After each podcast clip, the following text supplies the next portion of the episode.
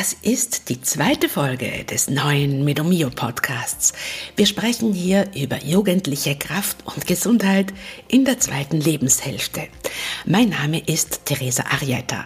Ich bin Medizinjournalistin und Wechseljahre-Coach und freue mich so sehr, dass es jetzt losgeht mit diesem neuen Format. Seid alle ganz herzlich willkommen. In diesem Podcast möchte ich dir dazu verhelfen, deine Gesundheit selbst in die Hand zu nehmen, indem ich dir Informationen und auch konkret anwendbare Tools mitgebe, um ein Leben voller Kraft und Energie zu führen. Und zwar auf Basis der aktuellsten ganzheitsmedizinischen Erkenntnisse. Und am Ende jeder Podcast-Folge wird es auch immer einen Gesundheitstipp oder eine Challenge der Woche geben. Ja, leider ist es ja so, dass viele Menschen äh, in der zweiten Lebenshälfte auf gesundheitlicher Sparflamme leben. Sie sind ständig erschöpft, depressiv, haben chronische Krankheiten und haben dabei eines gemeinsam. Sie leiden unter stillen Entzündungen, die im Laufe der Zeit zu Krankheiten werden. Auch bei mir war das genauso. Ich habe mich da ein bisschen rausgewurstelt sozusagen. Und äh, ich werde dir äh, heute mit meinen Gästen Lösungen aufzeigen und lasse dich auch an meinem eigenen Therapieweg der Schilddrüsenerkrankung Hashimoto teilhaben. Denn dieses rauswursteln aus, meinem, aus meiner eigenen Autoimmunerkrankung. Dieser Therapieweg soll Teil dieses Podcasts werden. Dafür habe ich mir zwei ganz tolle medizinische Expertinnen in den Podcast eingeladen, die immer wieder dabei sein werden und die ich euch gleich vorstellen werde.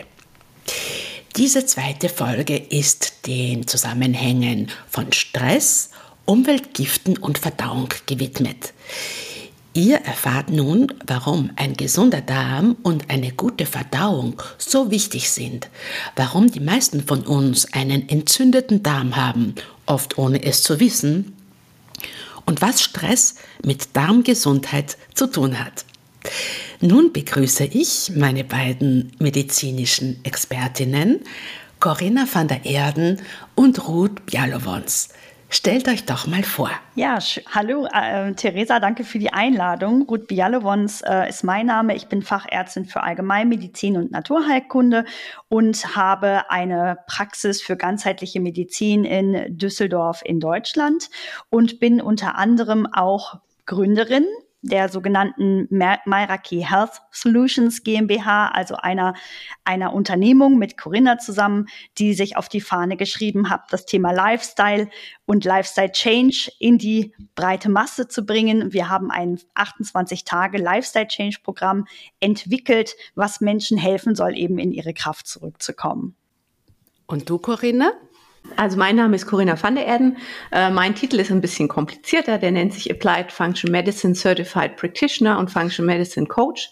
Ähm, das heißt, ich habe in Amerika studiert, äh, habe dort ähm, ein Studium für die funktionelle Medizin auch abgeschlossen und ähm, arbeite schon seit langer Zeit mittlerweile mit der Ruth äh, zusammen. Ähm, wir möchten das äh, Konzept, was es tatsächlich in Amerika ja schon sehr erfolgreich gibt, auch hier etablieren, äh, das verstärkt der Arzt und der Therapeut mit einem Coach zusammenarbeitet, so dass man eben den Lebenswandel, den der Patient oder Kunde dann tatsächlich ähm, durchführen soll, auch äh, praxisnah unterstützt. Und dafür haben wir eben die Mairaki Health Solutions gegründet, weil wir da eben nicht nur Bedarf sehen, was den Patienten und Kunden angeht für praxisnahe Lösungen, sondern eben auch den Therapeuten und Coach, die wir gerne unterstützen möchten, so dass sie das, was sie als Ziel haben, nämlich die Menschen gesünder machen, auch in den Alltag äh, gut umsetzen umsetzen können. Genau, das sind wir. Heute sprechen wir darüber, wieso so viele Menschen an chronischer Erschöpfung, Stimmungsschwankungen oder an einer chronischen Erkrankung leiden. Und das vor allem in der zweiten Lebenshälfte, wie zum Beispiel ich.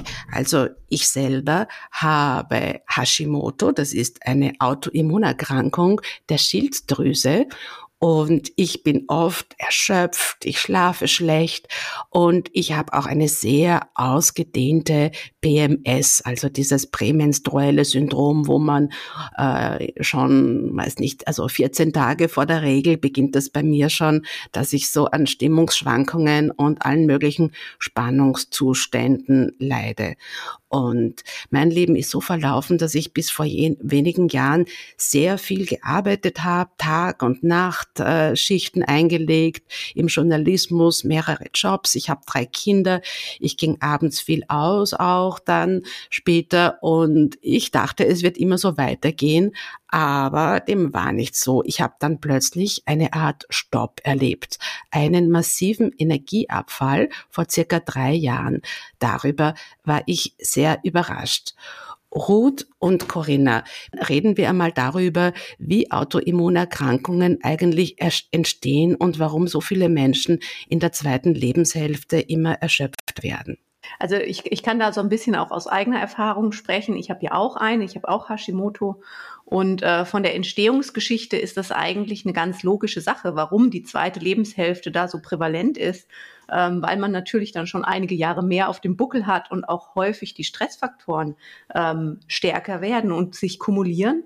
Ähm, äh, und oft ja auch viel existenzieller werden, als das so in jungen Jahren der Fall ist. Das kann man natürlich nicht pauschalisieren, aber häufig ist das einfach so. Man bekommt Kinder, der Job wird stressiger, dann werden die Eltern älter, es kommen Probleme aus allen unterschiedlichen Bereichen. Das heißt, die Stressfaktoren steigen einfach in der zweiten Lebenshälfte deutlich an. Die Zellgesundheit ist nicht mehr ganz so frisch, ne? man wird einfach älter, äh, auch mitochondrial. Aber was man sich, denke ich, immer bewusst machen muss, ist, dass wenn man über das Thema Autoimmunerkrankungen spricht, spricht, dass eine Autoimmunerkrankung ja nicht vom Himmel fällt. Ne? Eine Autoimmunerkrankung hat immer unterschiedliche Einflussfaktoren.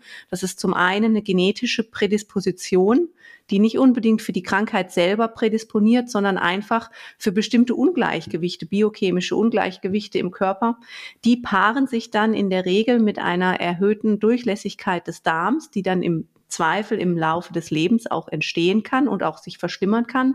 Und dann hat man eine Immundysregulation gepaart mit einem inflammatorischen Stressor. Und das ist das, was zum Schluss die Autoimmunerkrankung auslöst. Also du siehst, man hat quasi von Geburt an eine, eine Prädisposition man lebt sein Leben, man hat einen, man entwickelt eine Durchlässigkeit im Darm und dann kommt irgendwann ein Stressor und das kann ein psychoemotionaler oder ein äh, physiologischer Stressor sein, der quasi das Fass zum Überlaufen bringt. Und dann erscheint plötzlich, wie aus heiterem Himmel, die Autoimmunerkrankung. Aber die Entstehungsgeschichte ist schon im Grunde mit der Geburt angelegt und wird quasi verstärkt durch den Lebensstil, den man jeden Tag lebt. Ne? Und dementsprechend, je mehr Zeit vergeht, desto mehr Stressoren sammelt man natürlich auch an. Und deshalb ist es ganz logisch, dass natürlich je älter man wird, desto höher ist die Wahrscheinlichkeit, dass man dann so eine Krankheit auch tatsächlich entwickelt und für sich bemerkt. Magst du noch was dazu sagen? Ich kann das jetzt nur ergänzen. Aber grundsätzlich ähm, hat Corinna natürlich äh, absolut recht. Und wir sehen ähm, grundsätzlich, dass die Menschen heutzutage einfach so wahnsinnig gestresst sind durch die Umwelt, in der wir leben, durch die Nahrungsmittel, die uns die Supermärkte verkaufen, durch äh, die Jobs, die wir machen, durch diese permanente digitale Verfügbarkeit, durch die ganzen mannigfaltigen Dinge, die uns sozusagen belasten. Und ähm, dadurch wird natürlich deutlich häufiger, dass der Körper herausgefordert und in ein Ungleichgewicht gebracht, weil dieser Stress in dem Körper natürlich auch einen hohen Bedarf an Nährstoffen, einen hohen Verbrauch an Nährstoffen fordert. Und alle Formen von zum Beispiel Antibiotikatherapien und solchen Dingen zerstören parallel quasi unseren Darm. Und Stress zerstört den Darm, Medikamente zerstört den Darm und vor allen Dingen auch der, ich sag mal, Scheiß, den die ähm, Lebensmittelindustrie uns als Nahrungsmittel verkauft. Ne? Das sind halt Dinge, die unser System so stark schädigen und stressen, dass irgendwann das System das einfach nicht mehr kann. Und dann kommt es sozusagen zu einer Dysregulation und daraus kann unter anderem eine Autoimmunerkrankung entstehen. Ihr habt jetzt äh, den durchlässigen Darm zitiert. Ähm, wieso ist denn der Darm so wichtig für die Gesundheit? Grundsätzlich kann man ja, also vertreten wir die Meinung, Disease begins in the gut. Also alles quasi beginnt im Darm. Man kann sich grundsätzlich vorstellen, warum das so ist. Alles, was hier oben reinkommt, ist fremd. Das heißt, alles, was hier oben reinkommt, kommt in Kontakt mit unserer Schleimhaut. Und unsere Schleimhaut ist im Prinzip der Darm. Ne? So, das fängt hier oben an und das hört da unten wieder auf. Und 90 Prozent oder 80 Prozent unseres Immunsystems sind Schleimhaut assoziiert und sitzen im Darm. Und unser Mikrobiom, unsere Bakterien besiedeln diese Schleimhaut und mit denen müssen wir in einer wunderbaren und ausgeglichenen Symbiose leben, weil sonst quasi Ungleichgewichte im Körper ähm, entstehen können. Das heißt, über dieses Verdauungssystem wird alles reguliert, was mit Verdauung zusammenhängt, also die Aufnahme und Aufspaltung von Nährstoffen, die Produktion von Vitaminen, die Produzi Produktion von kurzkettigen Fettsäuren als Energielieferanten für unsere Zellen und unsere Mitochondrien und auch die Produktion sozusagen von Kommunikationsbotenstoffen, also Neurotransmittern, die von Darm zu Gehirn zum Beispiel kommunizieren. Das sind jetzt nur mal so ganz wenige äh, Beispiele aus meiner Sicht. Corinna ergänzt sich ja gerne noch. Ja, da hast du ja schon, schon einiges gesagt. Ich denke, das ist einfach für jemand, ich bin ja ursprünglich auch kein Mediziner, ich bin ja ursprünglich Betriebswirt und ähm, ich, ich kann das total gut nachvollziehen, dass die Menschen häufig den Kontakt verloren haben, das Verständnis dafür, warum sie bestimmte Dinge eigentlich tun. Und wir müssen einfach uns bewusst sein, wir essen, um Nährstoffe zu uns zu nehmen. Diese Nährstoffe braucht unser Körper, um die Prozesse ablaufen zu lassen, die wir brauchen, damit wir funktionieren. Alle Energieproduktion ist nährstoffabhängig. Regeneration, Entgiftung, alles ist nährstoffabhängig. Das heißt, die Nahrung liefert uns diese Nährstoffe. Blöderweise ist die Nahrung aber, wie die Ruth gesagt hat, fremd. Das heißt, unser Körper muss verstehen, das, was jetzt die da oben reinschiebt, ist zwar fremd, aber es ist in Ordnung. Du brauchst das und du, das muss da rein. Und dementsprechend hat man wie so eine Art Polizei da unten sitzen, ne? Oder so ein Türsteher, der immer sagt, der eine muss draußen bleiben, der andere darf rein. Und das muss funktionieren. Und unser Immunsystem und dieses System über diese Darmbarriere muss intakt sein. Und wenn das Ganze aus dem Takt gerät, dann lässt der Türsteher plötzlich Dinge nicht mehr rein, die eigentlich rein sollten. Das heißt, man entwickelt Mängel, der Körper kann nicht mehr richtig funktionieren oder er ist ein bisschen blind, weil er vielleicht abgelenkt ist und lässt Leute rein, die für Unruhe sorgen. Das heißt, man entwickelt darmassoziierte Probleme und Krankheitsbilder. Und dementsprechend ist das einfach, das ist der Startpunkt von allem und super elementar. Ne? Und das ist keine Modeerscheinung, sondern tatsächlich was, was man sich immer anschauen muss und vor allem auch, was man selber beeinflussen kann. Man kann ja die Darmgesundheit selber beeinflussen. Es geht nicht darum zu sagen, oh, Darmgesundheit ist jetzt wichtig, jetzt müssen wir plötzlich alle Probiotika nehmen. Es geht darum, sich bewusst zu machen, alles, was ich in mich reinstecke, hat einen Einfluss und dementsprechend ist auch die Qualität dessen, was ich in mich reinstecke, unheimlich wichtig. Und es ist wichtig, dass ich es gut kaue, wie ich es in mich reinstecke. Ich muss meinem Körper helfen. Ich kann nicht einfach ein halbes Hühnchen auf einmal schlucken und erwarten, dass mein Darm das dann schon regelt. Ne? Deshalb, wir sind verantwortlich. Wir müssen uns wieder bewusst werden, was wollen wir mit der Nahrung? Nahrung nährt. Nahrung ist nicht unbedingt der Spaßfaktor, sondern es geht darum, dass wir dem Körper das geben, was er braucht, damit er uns zurückgeben kann, was wir wollen. Genau, das wäre doch meine Ergänzung. Ihr habt äh, vorher gesagt, äh, äh, 80 Prozent des Immunsystems sind Schleimhaut assoziiert. Was bedeutet das genau in Bezug auch auf den Darm? Also alle Dinge, die in unseren Körper hineingelangen, bekommen als erstes Kontakt mit der Schleimhaut. Ob ich sie einatme über die Atemwege und die Lunge, die ebenfalls mit Schleimhaut ausgekleidet ist, oder ob ich die Dinge in meinen Mund stecke kaue hoffentlich und runterschlucke, dann bekommen sie Kontakt, äh, kommen dies, bekommen diese Sachen Kontakt mit der Schleimhaut meines Magen-Darm-Traktes. Und in der Schleimschicht sitzen die Bakterien und diese Bakterien bereiten das Essen oder das, was wir aufgenommen äh, haben, über die Atemwege auf und werden diese Dinge sozusagen entweder aufnehmen oder nicht aufnehmen und es wird überprüft an, mit unserem Immunsystem, sozusagen mit unseren Immunzellen, die sich in dieser Ebene befinden. Was ist denn das, was da angekommen ist? Ist das gut für uns? Können wir das tolerieren? Ist das zum Beispiel ein Brokkoli? Ein Brokkoli, den wir brauchen, okay, der ist zwar fremd, aber ich kann entscheiden als Immunsystem, den toleriere ich. Oder ist das ein Krankheitserreger? Ist das ein Covid-Virus? Ist das ein Bakterium? Und dann muss ich sozusagen eine Abwehrreaktion einleiten, die quasi dann eine Entzündungskaskade auslöst, um dann wiederum Zellen herbeizuholen, die mir helfen, das Ganze, diesen Fiesling abzuwehren.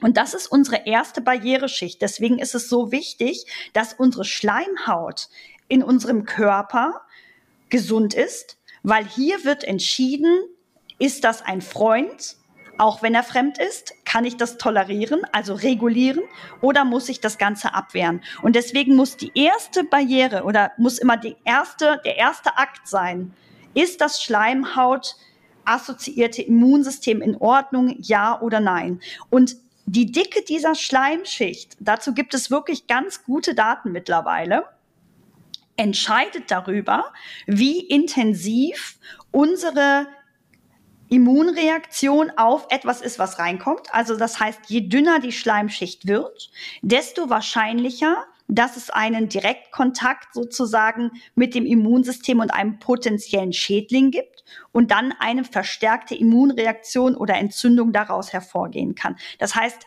die Pflege dieser Schleimhaut sollte an erster Stelle stehen. Also du hast jetzt sozusagen das Immunsystem erklärt im Sinne der, der Abwehr von, von schlechten Sachen, die da in uns äh, über die Nahrung kommen. Äh, ist es dann auch so, dass wenn, wenn wir äh, erkranken, wenn sich vielleicht Tumore entwickeln wollen oder eben Viren oder sonstige Erkrankungen, dass das dann von diesem Immunsystem im Darm abgewehrt wird? Ist das so oder ist das dann im ganzen Körper? Also das Immunsystem sitzt ja tatsächlich im ganzen Körper, aber was denke ich ganz wichtig ist, also wir sprechen im Zusammenhang mit dem Immunsystem ja immer von Abwehr, aber eigentlich ist die Hauptaufgabe des Immunsystems Toleranz. Das Immunsystem hat eigentlich zu tolerieren. Den meiste, die meiste Zeit des Tages sagt das Immunsystem, du bist zwar fremd, aber du bist okay. Das Problem, das entsteht, und das ist das, was du vorhin angesprochen hast, dass immer mehr Leute Allergien und Autoimmunreaktionen haben. Das Problem ist, wenn das Immunsystem so weit außer, aus der Ruhe gebracht ist, dass es nicht mehr ordentlich entscheiden kann, dass es quasi viel zu häufig sagt, du bist fremd und du bist Feind. Weil dann habe ich ein ständig aufgeregtes Immunsystem. Ne, häufig nennt man das dann Silent Inflammation. Die ganze Zeit ist irgendwo was am Köcheln. Man hat überall niedriggradige Entzündungen. Das Immunsystem sagt die ganze Zeit, nee, aber so richtig gut ist es hier nicht. Irgendwie kommt mir das komisch vor. Dich kenne ich nicht, mögen tue ich dich auch nicht. Ich wehre mich mal ein bisschen und das macht uns auf Dauer krank. Also eigentlich ist das Wichtige, dass das Immunsystem in Ruhe sein kann und in dem Moment, wo wirklich ein Erreger kommt, dann die Kraft hat, richtig fies zu reagieren und das aufzuräumen. Ne? Und das, was wir heute sehen, ist ein konstant aktives Immunsystem, was sich die ganze Zeit latent, latent wehrt, was auch wieder logisch ist, weil das, mit dem wir das Immunsystem konfrontieren, ja auch latent schädlich ist. Ihr müsst euch mal einfach vorstellen, was wir in den letzten 30, 40 Jahren an Nahrungsmitteln entwickelt haben, was es an neuen Pestiziden und Herbiziden gibt und ähm, Duftstoffen. Das ist ja alles nicht für unseren Körper sinnvoll und nützlich. Und damit ist er ständig konfrontiert und dementsprechend sagt er auch ständig, eigentlich will ich so das nicht. Eigentlich hätte ich gern das Essen, was die Oma gekocht hat wieder. Das kenne ich, damit kann ich umgehen. Aber das Zeug, was du da reinschüttest, das ist, das ist suboptimal. Na, das sagt uns unser Immunsystem. Und die, und die Darm, ich ergänze nur ganz kurz, die Darmbarriere, also die Schleimhaut, Zellbarriere, die es sozusagen übertragen in dem ganzen Magen-Darm-Trakt und auch in der Lunge und äh, im, im, äh, im Darm halt gibt, die entscheidet, ist sozusagen die Eintrittspforte, so wie Corinna das mit dem Türsteher erklärt hat. Ne? Da wird gecheckt, okay, wer bist denn du? Hast du die richtigen Nährstoffe dabei? Dann lasse ich dich rein oder nicht. Und diese Fähigkeit zu entscheiden, Feind, das ist fremd, aber ich kann das tolerieren und ich kann das gebrauchen. Oder fremd und ich muss es abwehren. Diese Fähigkeit geht über die Jahre mit den ganzen Einflussfaktoren, vor allen Dingen mit dem Thema Stress verloren, weil der Stress auf unser Immunsystem, also auf unser Darmsystem einen wirklich nennenswerten Einfluss hat, weil unser Entspannungsnerv den Darm in Richtung Funktion steuert. Also das heißt, unser Darm und unser Verdauungssystem kann nur funktionieren, wenn wir entspannt sind und nicht, wenn wir gestresst sind. Und deswegen kommt es da immer wieder zu Fehlregulationen, die das ganze System dann sozusagen ins Ungleichgewicht bringen. Wie heißt dieser Entspannungsnerv? Das ist der Vagusnerv der Parasympathikus. Wir haben sozusagen im vegetativen Nervensystem zwei Anteile. Einmal den Stressnerv, den Sympathikus und einmal den Entspannungsnerv, den Parasympathikus. Und der Parasympathikus, der Vagus, der steht für Rest und Digest, also für Schlafen und Entspannen. Im Prinzip ist es ganz simpel, was sagt einfach, was tut. Und der Stressnerv, ne, der Sympathikus steht für Fight and Flight, für fliehen und kämpfen. Und dann ist klar, dass auf der Flucht die Verdauung nicht funktioniert. Also sogar wenn ich relativ gesund esse, aber sagen wir, dass das gesunde Essen esse ich was weiß ich, äh, während ich auf den Computer schaue und was hineintippe oder womöglich äh, im Zug äh, auf dem Weg zur Arbeit oder wie auch immer halt hastig oder während ich an ganz was anderes denke oder während ich unter Druck stehe oder auch sonst eben, wenn ich einfach ein gestresstes äh, Leben führe, wo ich zeitlich die ganze Zeit unter Druck bin, all das beeinflusst dann meinen Darm, sogar wenn ich jetzt gesund essen würde? Mhm, also tatsächlich kann das gesündeste Lebensmittel zum Trigger werden. Ne? Und das ist tatsächlich auch was, was wir immer wieder sehen, wenn wir Nahrungsmittelunverträglichkeiten Tests machen, dass die Leute auf Gurke reagieren oder Brokkoli und die dann immer sagen, ja, aber das ist doch gesund. Ja, tatsächlich ist das total gesund, aber nicht in der jetzigen Situation, weil dein spezieller Körper eben entschieden hat, dass er den Brokkoli oder die Gurke überhaupt nicht mag und entschieden hat, dass er das im Moment als Feind sieht. Und ich denke, man muss so ein bisschen unterscheiden, ähm, die zwei Situationen, ob man jetzt einfach abgelenkt ist oder ob man gestresst ist. Ähm, grundsätzlich ist das Ergebnis aber sehr ähnlich. Wenn man abgelenkt ist, wird man sich nicht mehr stark darauf konzentrieren oder man wird sich nicht mehr auf das Essen konzentrieren. Das heißt, der Körper produziert weniger Sekrete. Ne? Man wird im Zweifel auch weniger kauen und die Verdauung wird einfach verlangsamt und erschwert. Und wenn die Verlang Verdauung verlangsamt ist und erschwert, liegt das Essen länger Ne? Wenn wir es nicht ordentlich klein gekaut haben, dann sind wir von unserer Peristaltik und von, den, äh, von unserem äh, Mikrobiom quasi und von den ganzen Enzymen abhängig, dass die noch ordentlich wirken, weil der Klumpen muss ja irgendwie klein, damit der da weiterlaufen kann. Das heißt, alles, was länger liegt, wird verstärkt auch von unseren ähm, Darmbakterien gegessen und die fermentieren das dann, die machen ja auch Stoffwechselprodukte und dann bekommt man Beschwerden, ne? Völlegefühl, man hat das Gefühl, das Essen sitzt ewig, man hat äh, Blähungen, Bauchschmerzen, Krämpfe, ne? Das ist die eine Situation. Die andere Situation ist die Situation, die die Ruth beschrieben hat, wenn man tatsächlich wirklich gestresst ist, äh, wenn der Körper in diesem Fight-or-Flight-Zustand ist, kann der nicht verstehen, warum wir essen, weil wir ja evolution evolutionär erst jetzt diesen ganzen Stress haben, den wir heute als Stress definieren. Bis vor 100 Jahren war Stress definiert als Nahrungsmittelarmut, Krieg, Weglaufen, direkte Bedrohung. Und der Körper braucht einfach in diesen Stressphasen keine Verdauung, weil es gab in der Regel nichts zu essen. Und wenn ich von irgendwas weglaufe, werde ich auch nicht sagen, ich esse jetzt erstmal was, sondern dann laufe ich weg. Das heißt, alle Energie, die der Körper in dem Moment hat, wird er darauf fokussieren, dass ich möglichst mit wenig Nahrungsmitteln lange Zeit überlebe und möglichst schnell weglaufen kann. Das heißt, und möglichst gut wieder reparieren kann. Der Fokus liegt nicht in der Verdauung und deshalb ähm, reduziert der Körper in Stressphasen ganz bewusst alle Energie, die in die Richtung Verdauung gehen würde. Ich kann dann überhaupt nicht verdauen. Selbst wenn ich mich aufs Kauen konzentrieren würde, wenn ich gestresst bin, kann mein Körper nicht ordentlich verdauen.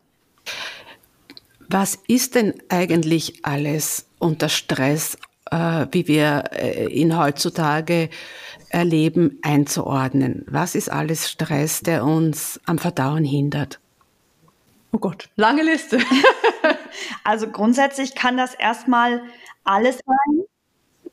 Mhm. Mhm. Grundsätzlich auch hier kann man sagen, es ist immer individuell.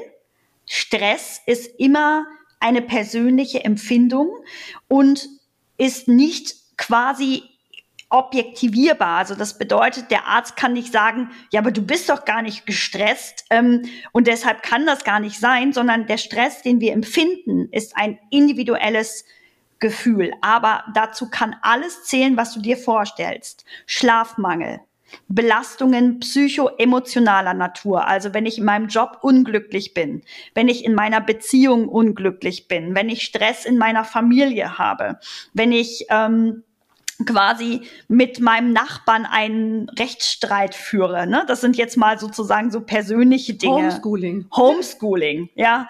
Oder es kann durchaus auch Stress sein, wenn ich zum Beispiel Mutter von drei Kindern bin und Hausfrau. Das kann mich so fertig machen, dass ich am Ende des Tages im Burnout lande, weil mich die Aufgabe vielleicht einfach unterfordert. Also Überforderung und Unterforderung sind Stress und Stressoren. Ne? Das heißt, wenn ich nicht da glücklich bin. Ähm, Gedankenkreisen, negative Gedanken, solche Dinge sind natürlich auch Stressoren, die meinen Körper negativ beeinflussen. Und auf der anderen Seite natürlich solche Dinge wie schlechte Ernährung, Toxine, also Giftstoffe in unseren Nahrungsmitteln, Giftstoffe in unseren Kosmetikern, Giftstoffe aus Medikamenten, die ich vielleicht nicht gut verstoffwechseln kann. Es kann aber natürlich auch eine genetische Prädisposition sein, dass ich vielleicht nicht so gut entgifte und deshalb schon allein mehr Stress durch die Umweltfaktoren habe. Oder was natürlich auch ein Riesenstressor ist, ist Bewegungsmangel. Dass ich sozusagen nur sitze, sitze, sitze Ne? Sitzen ist das neue Rauchen, hat man ja gesagt. Also Rauchen ist natürlich auch ein massiver Stressor. Oder wenn ich die ganze Zeit Alkohol trinke oder zuckerhaltige Limonaden oder nur Schrott esse oder ähm, ja, fällt dir noch was ein, Corinna? so. Also ich, ich denke, das ist einfach, es kann alles Stress sein. Ich denke, wichtig zu verstehen ist, dass es nicht nur psychoemotionaler Stress ist, sondern eben auch physiologischer Stress. Also alles, was im Körper suboptimal läuft verursacht Stress für den Körper. Und der Körper kann nicht unterscheiden. Also der Körper hat auf Stress immer dieselbe Antwort. Die Stressantwort läuft immer über Hormone und Neurotransmitter, Cortisol, Adrenalin, Noradrenalin. Das ist die Reaktion des Körpers auf Stress. Aber dem Körper ist völlig egal, ob das Kopfstress ist oder physiologischer Stress. Der kann nur sagen, Stress hier ist Gefahr, ich muss reagieren. Es ist immer dieselbe Kaskade. Und dementsprechend ist es wichtig zu verstehen, das, was in unserem Kopf stattfindet, ist genauso wichtig wie das, was in unserem Körper stattfindet. Und es ist vor allem das, was in unserem Kopf gefühlt stattfindet. Also so wie die Ruth sagt, es kann nicht jemand anderes sagen, okay, das ist jetzt wirklich Stress oder nicht. Hm. Wenn ich in einem Gedankenkreis gefangen bin, der mich unglücklich macht, dann ist das für mich in dem Moment Stress. Und es ist völlig egal, ob mein Partner oder mein Arzt diesen Stress verstehen kann. Es ist ganz, ganz wichtig, dass ich für mich den Weg daraus finde, diesen Stressor einordnen kann. Wenn ich ein altes Trauma habe, ein altes Trauma habe, das ist Stress. Das sitzt mir in den Knochen sozusagen. Und es geht darum, damit besser umzugehen. Und auf der anderen Seite geht es darum, eben die Dinge im Körper zu identifizieren, die den individuellen Körper in dem Moment unter Stress setzen, die so holperig laufen, dass der Körper jeden Tag sagt, nee, also beruhig, ich kann mich nicht beruhigen. Ich kann dich heute Abend nicht tief schlafen lassen, weil da läuft irgendwas schief. Wir müssen erstmal aufräumen, bevor du wieder richtig gut schlafen kannst. Ne? Und vor allen Dingen braucht der Körper, wenn er ja in lange Zeit in einer solchen Gesamtsituation ist, sehr, sehr viele Nährstoffe, um diese hochaktive Stressreaktion auch ablaufen zu lassen. Weil die Produktion zum Beispiel der Stresshormone ist ja auch wiederum abhängig von verschiedenen Nährstoffen. Es gibt immer Kofaktoren, die wir brauchen. Und man kann sich das ungefähr so vorstellen, als wäre der Körper dann eine Hochleistungsmaschinerie. Das heißt, da, er produziert nicht drei Autos in einer Stunde, sondern er muss jetzt 50 Autos in einer Stunde produzieren. Aber wenn sozusagen diese Bausteine, diese Türen und diese Räder und diese Schrauben für diese 50 Autos einfach nicht vorhanden sind, dann werden diese 50 Autos irgendwie, der eine kommt mit einem Rad, der andere kommt mit drei Rädern, der nächste kommt mit zwei Türen, der eine kommt mit drei Türen. Also die werden nicht in Ordnung sein. Und so ist auch das kann man das übertragen auf die Reaktion unseres Körpers. Die Reaktion wird irgendwie erfolgen. Also wir schlafen ja irgendwie, aber es wird kein optimaler, super regenerativer, super tiefer, super erholsamer Schlaf sein. Es wird eine Art von Schlaf sein. Aber wenn ich am nächsten Morgen aufwache, fühle ich mich wie eben vom Auto überfahren, gerädert. wie vom gerädert, ja, ähm, weil mir das Rad fe fehlt sozusagen, roller ich da irgendwie auf drei Beinen aus dem Bett raus. Und dieser Zustand spitzt sich zu. Das ist im Prinzip wie eine Abwärtsspirale. Und in unserer gemeinsamen Arbeit mit den Patienten versuchen wir quasi erstmal, ich sage meinem Patienten immer, jetzt erstmal den Fuß in die Tür zu kriegen, dass diese Abwärtsspirale aufhört, sich zu drehen.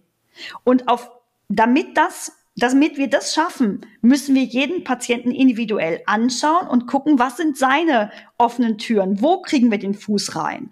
Und manchmal ist das auch einfach Trial and Error. Es ist nicht für jeden die Strategie gleich. Es ist nicht für jeden der richtige Fuß sozusagen in der richtigen Tür. Und manchmal ist es tatsächlich ein Probieren. Und deswegen ist es so wichtig, auf das eigene Gefühl zu hören und zu sagen, du ruht zu, das war ja ein netter Ansatz, aber für mich passt der nicht. Ich habe das Gefühl, das und das wäre besser. Hm. Und dann bekommen wir wieder eine neue Idee dazu. Okay, aha, interessant, habe ich verstanden, den Aspekt kannte ich noch nicht. Dann probieren wir es jetzt mal so und so. Und das ist halt wahnsinnig spannend, weil das wirklich jedes Mal aufs Neue uns herausfordert, aber auch den Patienten sozusagen auf einen guten Weg führt, der die eigene Intuition berücksichtigt hm.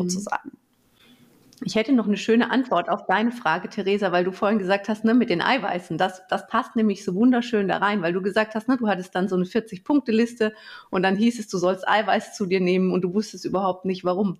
Ne, und da sind wir nämlich genau dann wieder, auch wieder bei dem Darm. Wenn unser Körper die ganze Zeit im Stress ist und dann ist es egal, ob psychoemotional oder körperlich, dann muss unser Körper darauf reagieren und der braucht Nährstoffe. Und was braucht er für enzymatische Prozesse? Braucht er immer Eiweiß. Ne? Und er braucht Kofaktoren. Und wenn er das nicht hat, wenn wir ihm das nicht über die Nahrung zuführen, was im Stress schwieriger wird, weil wir schlechter verdauen und gerade die Eiweißverdauung dann noch schlechter wird und wir vielleicht auch noch schlechter essen, weniger Nährstoffe zuführen, was macht der Körper dann? Dann fängt er an, diese Eiweiße zu ziehen aus der eigenen Substanz. Das heißt, wir haben einen katabolischen, einen katabolen Zustand. Und wo nimmt er die Eiweiße her? Primär aus dem Darm. Ne? Und was passiert dann?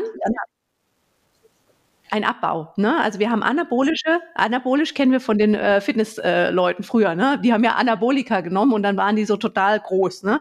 Und katabolisch ist genau der andere, die andere Richtung. Der Körper baut sich quasi selber ab in dem Moment. Ne? Der sagt, ich brauche ganz viel Nährstoffe, um diesen Menschen am Leben zu halten. Das ist ja mein primäres Ziel. Das primäre Ziel ist ja, dass der Mensch lebt, überlebt. Nicht, dass es dem Menschen gut geht. Na, ne? primär müssen wir überleben. Das ist ja das Sinn, warum wir auf der Welt sind. Wir müssen überleben und uns sozusagen fortpflanzen. Ob wir dabei die glücklichsten äh, Rehe sind, die morgens über die Wiese springen, das ist eigentlich der Evolution egal. So, also der braucht jetzt Substanz, um uns am Überleben zu halten. Und diese Substanz nimmt er im Zweifel aus dem, was wir jetzt im Moment gerade nicht unbedingt seiner Meinung zum Überleben brauchen. Und das ist ganz häufig die Darmschleimhaut. Und deshalb entsteht in Phasen von Stress dieser Leaky Gut, diese erhöhte Permeabilität die uns dann wieder anfälliger macht, ne? unser Immunsystem dysreguliert, ne? die Türsteherfunktion funktioniert nicht mehr richtig und so schließt sich im Grunde der Kreis und deshalb ist es immer so wichtig zu sagen, wir suchen nach den Stressoren und helfen natürlich, dass auch der Darm sich wieder beruhigen kann, so damit, ein, damit eine Heilung überhaupt Sinn macht, damit der Körper sich beruhigen kann, die Nährstoffe wieder aufnehmen kann, die er braucht und sich so Schritt für Schritt von Tag zu Tag die Abwärtsspirale in eine Aufwärtsspirale wandeln kann.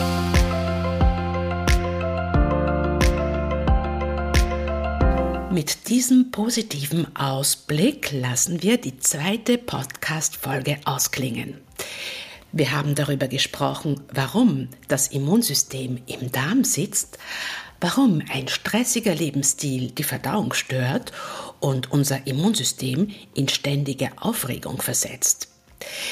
Die heutigen Tools, die ich dir mitgeben möchte, sind, überleg dir mal, wo kannst du entstressen, um deine Verdauung und deine Gesundheit zu verbessern? Vielleicht zu Fuß zur Arbeit gehen oder in deinem Alltag öfters mal Nein sagen,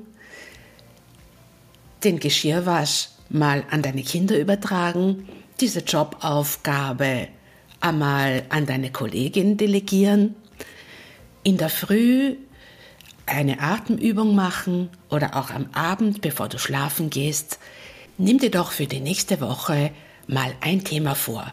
Zum Beispiel, lasst uns alle gemeinsam häufiger zu Fuß gehen.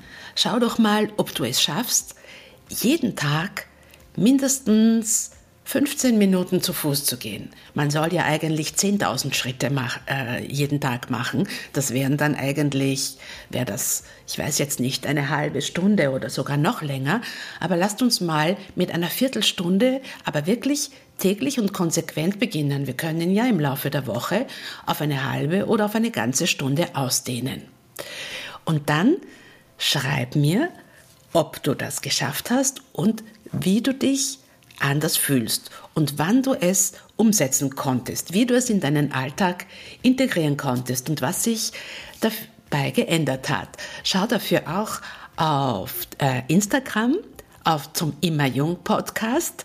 Dort könnt ihr mich auch verlinken und so könnte ich äh, vielleicht ein Statement von euch posten. Ich werde auch versuchen, da mitzumachen und dann könnt ihr mich auch auf, auf äh, Instagram sehen. Ähm, ihr könnt mir auch mailen an mail.medomio.de und ja, das war's dann für heute. Das war die zweite Folge des neuen Immer Jung Podcasts. Ich hoffe, es gefällt euch. Am besten, ihr abonniert uns gleich, damit ihr keine Folge verpasst. So, das war's. Schau auf dich, nimm deine Gesundheit wichtig. Sie ist dein größter Schatz. Tschüss, sagt Theresa.